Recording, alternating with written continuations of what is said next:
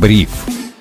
Узнайте первыми, почему этот день войдет в историю. Всем привет, это Бриф, коротко и по делу. Меня зовут Сергей Чернов. Сегодня 4 октября 2022 года. Со мной на связи главный редактор InvestFuture Федор Иванов. Федя, привет. Привет, Сереж. Я вчера наткнулся на новость о том, что ООН призывает мировые центробанки прекратить повышение ставок. Организация считает, что это все загоняет мировую экономику в рецессию и особенно сильно бьет по развивающимся странам и малообеспеченным слоям населения. Не сигнал ли это к тому, что скоро будет актуально покупать золото, хочется спросить мне у тебя. Как оно ведет себя в такие периоды? Есть ли смысл задуматься о покупке акций золотодобывающих компаний, либо о самом физическом металле? Во-первых, ситуация с ООН, конечно, я не знаю даже, как это объяснить. Это как если Центральный банк порекомендует Министерству здравоохранения что-то делать. Ну, ситуация настолько же абсурдная. Вопросы денежно-кредитной политики не входят в компетенции ООН.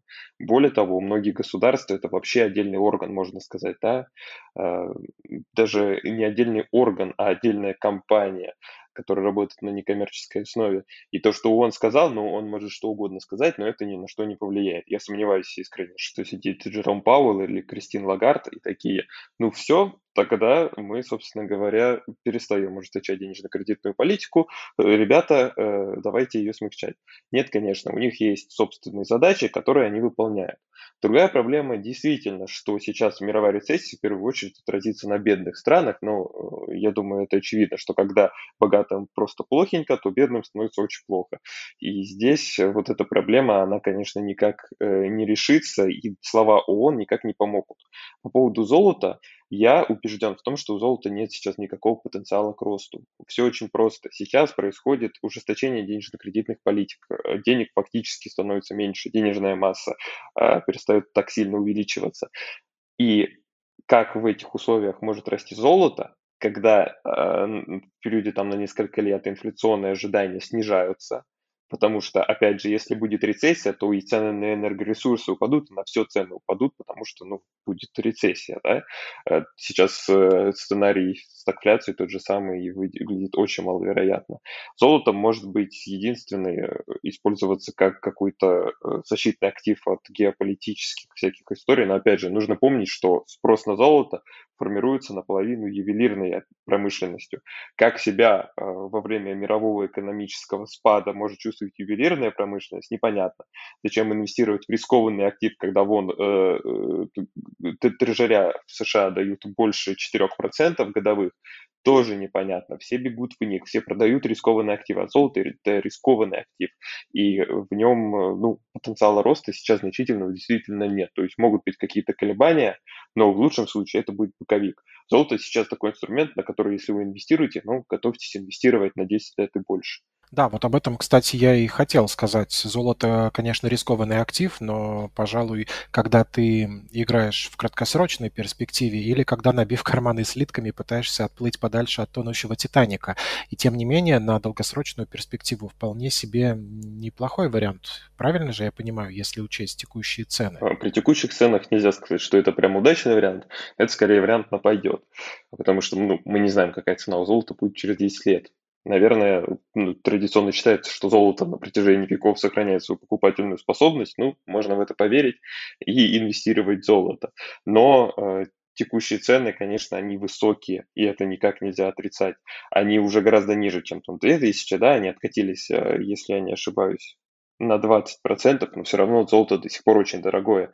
А у него есть большой потенциал к падению, все еще это нужно понимать. Если вам конкретно интересно посмотреть на рынок золота, понять, что не только инвесторы формируют на него спрос, точнее инвесторы это вообще незначительная часть, то просто почитайте любое исследование по рынку золота, которое сейчас публикуется международными агентствами, и все станет понятно. Спасибо за предупреждение. Теперь э, все предельно понятно. У застройщиков в России проблемы. Сообщается, что 40% квартир в новостройках не удается продать. И э, застройщики предлагают государству выкупать квартиры у них. И замминистра строительства уже ответил на это, что пару лет назад государство выделяло 50 миллиардов на покупку жилья в новостройках, готовы выкупать и дальше. Главное, по какой цене застройщики готовы продать квартиры. Мы тут с тобой не раз говорили с весны о грядущем кризисе на рынке жилья, рисовали разные сценарии. Но как-то все более-менее спокойно и никаких обвалов на рынке недвижимости не происходило. Это, надо полагать, все из-за мер по поддержке застройщиков, которые власти предпринимали. Сейчас смогут ли власти поддержать застройщиков или сфера рискует наконец утонуть в проблемах? Что можно сказать э, для тех, кто рассматривает еще возможность покупки квартиры в ближайшей перспективе? Я думаю, тут нужно начать глобально. Почему государство в целом может выкупать эти квартиры? Потому что сейчас мы скатываемся в невозможность обеспечения реального экономического роста, реального роста доходов населения, когда люди сами смогут себе покупать квартиры. У нас есть обратная сторона. Если люди могут покупать, значит эти квартиры, ну где-то же людям нужно жить, эти квартиры можно раздавать. Раздавать разным госслужащим, военным, там, э, полицейским, каким-то еще, может быть, чиновникам, в общем, разным категориям граждан. Второй момент – это, разумеется, раздутые цены. Ну, они связаны с предыдущим моментом, да, то, то есть одна из причин, почему у людей нет денег, потому что рынок недвижимости сейчас очень дорогой. Государство продолжает субсидировать своими программами рынок первичного жилья. В это же время застройщики э, делают вот эти всякие ипотеки под 0,1%, да, против которых сейчас Центральный банк борется. В целом довольно забавный конфликт получается между тем, что пытается Центральный банк проводить денежно-кредитную политику, и то, что делает правительство. То есть это вещи просто не стыкуются. И, естественно, мне кажется, сейчас жилье будет становиться все недоступнее и недоступнее. Плюс много граждан уезжает. Вот Forbes сегодня опубликовал э, новость о том, что около 700 тысяч уже покинули Россию. Многие из них продают свое жилье с большим дисконтом, либо, э, собственно говоря, собираются это продавать, может быть, через доверенности. Многие еще собираются уехать, но сначала продают жилье. В общем, это огромный пласт недвижимости, который выйдет на вторичный рынок.